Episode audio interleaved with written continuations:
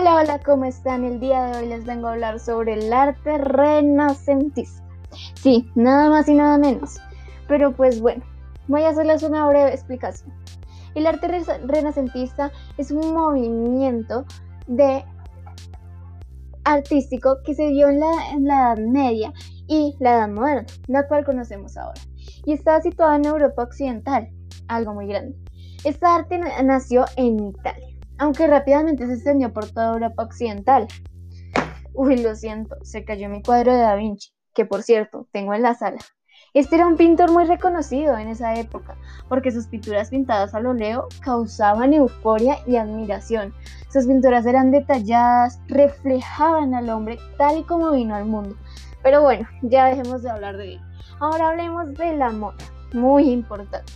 Y no las que andan por ahí andando, no, no, no sino ni más ni menos que la Mona Lisa. Lisa Mona, Mona Lisa, que también fue pintada por él. Y pues viéndolo bien, también fue uno de los escritores que más resalta el arte del Renacimiento. Es de Da Vinci. Pues sí, ya lo sabíamos, ¿no?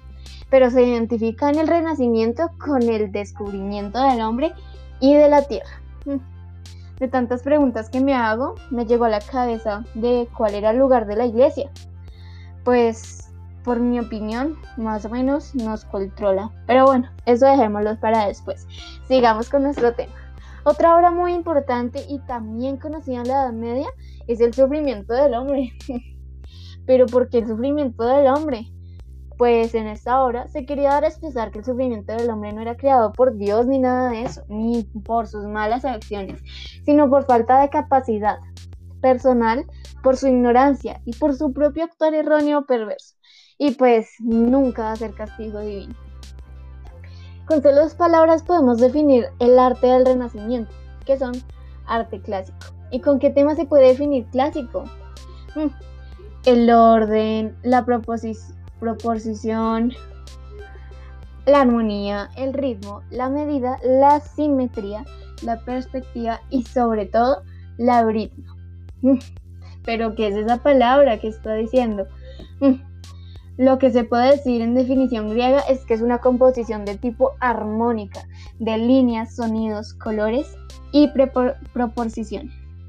Mm, continuemos con la siguiente arte mágica porque esta fue hecha por el mismísimo Miguel Ángel, la escultura y la arquitectura. Su origen es Florencia, Italia. Otra pintura y no menos obstante es el lugar del conocimiento. Y ese nombre, pues en este se basaron más que todo en la filosofía presocrática y los hechos que se dieron a conocer por los filósofos presocráticos. En la actualidad, el arte renacentista es uno de los más destacados, obviamente, no solo por los artistas famosos que aparecen ahí, sino también por las obras de arte que nos dejaron a nosotros. Por eso es posible que este sea uno de los tipos de arte más conocidos de hoy en día. En el Renacimiento se quiere hacer renacer las tradiciones antiguas, como bien lo dice el nombre, Renacimiento, ni la venerada Grecia e Italia clásica. Los artistas modificando ese clasicismo para que pueda absorber los desarrollos modernos con la ayuda del conocimiento científico. En la pintura del Renacimiento no veremos ninguna referencia a pintura romana, no, no, no, porque comenzaron desde cero. Sus características principales fueron, se crean obras tridimensionales, es decir, volumen, color y luz, que reluce lo tridimensional. La pintura tiene una visión lineal y aérea. La técnica más usada fue la pintura al óleo y se solían representar temas humanos, mitológicos y religiosos. Y solo esos temas, no era cualquier tema por ahí. Se introdujeron los fondos arquitectónicos, eso ni ahora se ve. Y hablando de artistas, Vamos a ver los más destacados. Frangélico, Botticelli, Rafael, Da Vinci, Alberto Durero y Domenico, más conocido como el Greco, que nadie sabe por qué. ya para comenzar a darle final a este tema, hablaremos del renacimiento literario. Se preguntarán que por qué hablo de este tema. Pues hablo de este tema porque la literatura en el arte es lo más importante. En la literatura, el renacimiento era llamado clasicismo, clásico, y al igual que otros aspectos del arte del renacentista, como ya lo hemos escuchado, los artistas decían, pintura, escultura y arquitectura. Esos eran los temas también. Representa un arte centrado en los modelos clásicos y allí viene, proviene su nombre. Es, en esa época muchos escritores se empeñaron en traer a la luz los aspectos del humanismo renacentista, tales como Da Vinci, inaugurando así la literatura moderna, leer en la modernidad. Tal vez ninguna época artística haya sido igualmente rica y tan talentosa, pero ahora tenemos esos talentos de pintores con las pinturas de la época renacentista. Ahora vamos a hablar un poco de la pintura. Sí, la pintura es la parte más importante de un arte, porque con esto se pinta ese arte. Y pues la pintura renacentista.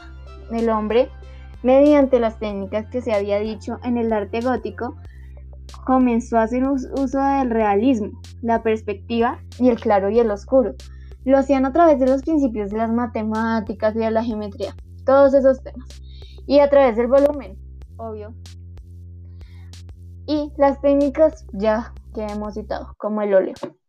La pintura se acercaba al realismo, cada artista poseía su estilo y obviamente todo era individual. Y pues no estaban presos a las reglas como los artistas de la antigua. En el caso de los artistas se destacan las más variadas categorías de las artes, como ya lo hemos escuchado, pintura, escultura, arquitectura, literatura, entre otros. Y pues algunos de los principales artistas y sus obras, pero mm, ya se nos fue el tiempo. Creo que estos debemos escucharlo en una próxima podcast. Así que Gracias por haber escuchado este podcast y espero les guste. Gracias por su